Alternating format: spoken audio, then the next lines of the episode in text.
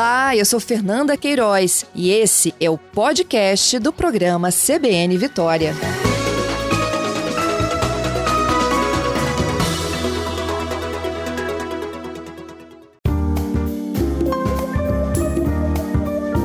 Conversa de Bolso com Fernando Gaudi.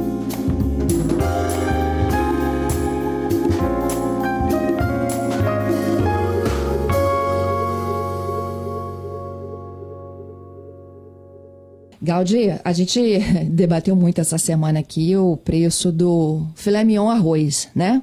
O arroz está saindo pelo preço de um filé mignon, um pacote de 5 quilos.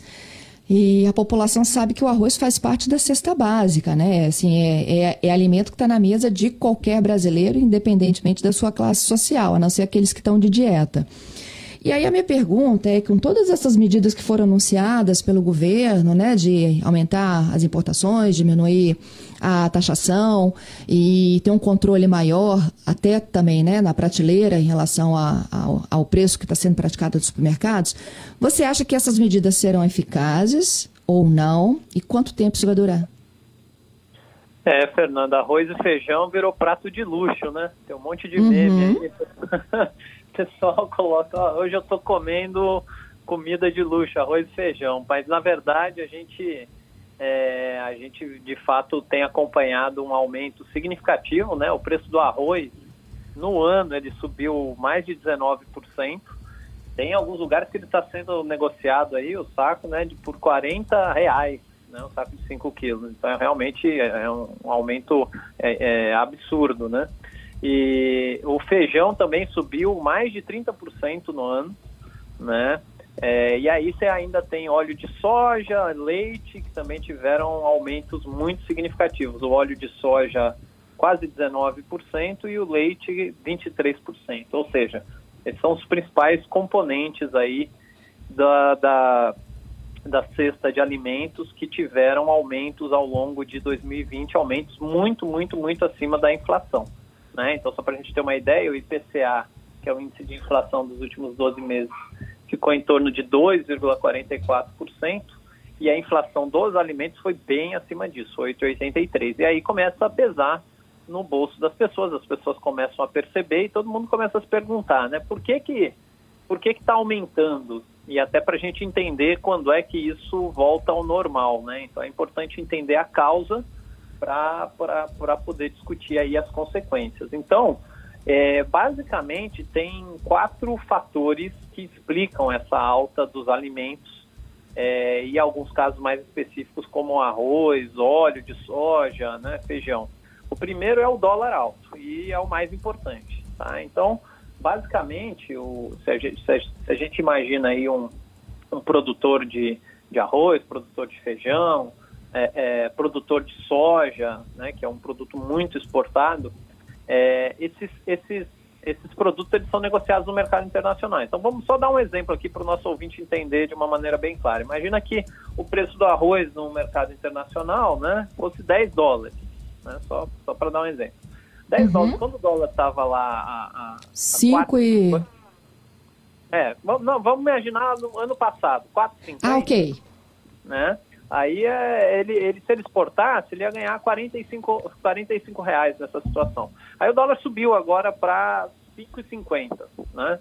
Então agora ele está ganhando 55 reais. Opa, para o exportador, para o produtor, ele vai olhar e vai falar o seguinte: bom, para que, que eu vou vender aqui no mercado brasileiro se eu posso vender no mercado internacional e ganhar 55, né? Então eles começam a fazer isso, eles começam a exportar mais e reajustam o preço aqui internamente. Né? Então, a exportação no Brasil, é, no agronegócio, ela aumentou. Ela aumentou quase 4% é, nos, últimos, nos últimos 12 meses, né? E enquanto o resto das exportações caíram 6,8%. Então, é, esse é o primeiro efeito. Dólar alto, é, isso imediatamente tem um impacto nos preços, esses preços acabam sendo repassados. O segundo é o auxílio emergencial. Então, sem dúvida nenhuma, é, 60 milhões, mais de 60 milhões de brasileiros foram beneficiados. O auxílio emergencial, como o próprio nome diz, ele serve para um período de emergência e as pessoas acabam usando esse recurso para as necessidades básicas, principalmente para alimentação. E nada mais comum do, no, no, dia a dia do brasileiro que arroz e feijão. Né? Então essa alta ela acabou sendo é, é, é, é ancorada pelo auxílio emergencial, porque as pessoas usaram esse recurso grande em parte para comprar esses para comprar os alimentos. Né? O outro impacto que influenciou nesse preço é entre safra. Então, entre safra, né? Então, no, por exemplo, no caso do arroz, historicamente o preço no segundo semestre ele é maior do que no primeiro semestre por causa da entre safra. E aí os produtores falam, ó, é, a partir né, e, e ver um pouco, ah, quando é que isso vai melhorar? A partir do ano que vem, do, do né, final do ano, começo do ano que vem, você entra numa safra nova, né, os produtores vão investir mais, porque o preço do arroz está alto historicamente, então a produção vai ser maior e as coisas devem já entrar em, em uma, um melhor equilíbrio, ou seja, deve diminuir aí o preço do arroz. E é, também teve um, um impacto no aumento dos combustíveis. Então, quando você soma tudo isso, dá esse impacto significativo aí no, no preço dos alimentos. E aí, as atitudes que o governo tomou, algumas eu acho que é, são totalmente, fazem totalmente sentido, como, por exemplo, é, é, baixar a tributação, né, baixar os impostos de importação do, do arroz. Então, você faz com que isso que, que fique mais competitivo aí os produtos internacionais, isso de alguma maneira ajuda a, a manter os preços. Agora, algumas, né, é, que, como por exemplo, apelar para o patriotismo né, do, do, do, do, dos vendedores tal, isso não, vai ter, não vai ter muito efeito. Né? Então, na verdade, é, é, o, o que vai funcionar é a economia entrando em equilíbrio. A gente tem que lembrar que tem alguns desses efeitos, como o dólar, o impacto na alta do dólar, o auxílio emergencial e a própria entre safra são passageiros, né? Então, é, é, é, o auxílio não vai continuar. É, o dólar alto ele teve um repique, foi um choque, né? É, e, e, aí, e, aí, a tendência é ele vão ficar mais estável. E, a, e, o, e a safra vai voltar a acontecer. Então, a tendência é que as coisas entrem em equilíbrio, né? Os próximos meses esses preços, os preços não vão continuar subindo mais nessa, nessa proporção. E aí, mais né, daqui um, dois, três meses para o final do ano, as coisas já devem estar mais é, normais com relação ao preço dos alimentos. Fernanda? Ó, o Luiz Cláudio está perguntando aqui, ó, o governo não deveria ter um estoque regulador? Não, não, não acho que faz sentido. A gente já teve experiências disso.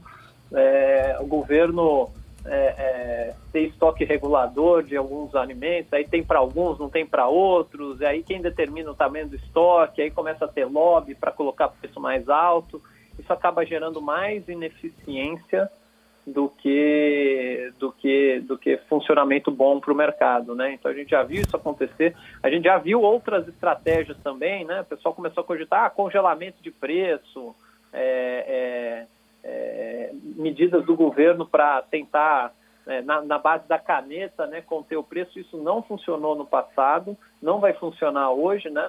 Na época de inflação, tinha até os fiscais do Sarney, eles iam vigiar se o preço estava sendo remarcado, se não estava. Então, a gente já tem experiência larga nesse assunto e, e sabe que o que funciona é o mercado é, é, voltar a produzir, é, deixar o mercado entrar em equilíbrio. As pessoas também, elas podem fazer o seu papel, né? Pode trocar é, arroz por outros produtos que sejam substitutos, até fazer uma dieta um pouco mais saudável, né?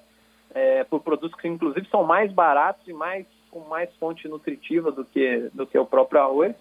Então as coisas devem devem estar em equilíbrio. É, é, é essa intervenção que alguns estão é, é, sugerindo aí na economia, não, não acho que é uma, uma coisa que vai ajudar. Pelo contrário, ela atrapalharia. Tá certo. Então, vamos deixar de comer arroz. vamos substituir, pelo menos durante, durante um tempo, né? Tem tantas outras coisas é, que os nutricionistas falam, ó, oh, você pode usar isso no lugar do arroz, ser um pouquinho criativo é, e ter um pouquinho de paciência, que esse preço vai, vai se ajustar. É isso aí. Vamos já dar essa missão, inclusive, para Roberta Larica, nossa comentarista, para que ela já possa fazer uma lista aí de, de alimentos que podem ser substituídos. Com certeza vai ter muita coisa boa, gostosa e muito mais, muito mais em conta, Fernanda. Podia, é, vou, vou ficar atento para ouvir as, as dicas da, da Roberta nesse sentido. Obrigada, Gaudi. Até sexta que vem. Até sexta. Um abraço a você e aos nossos ouvintes.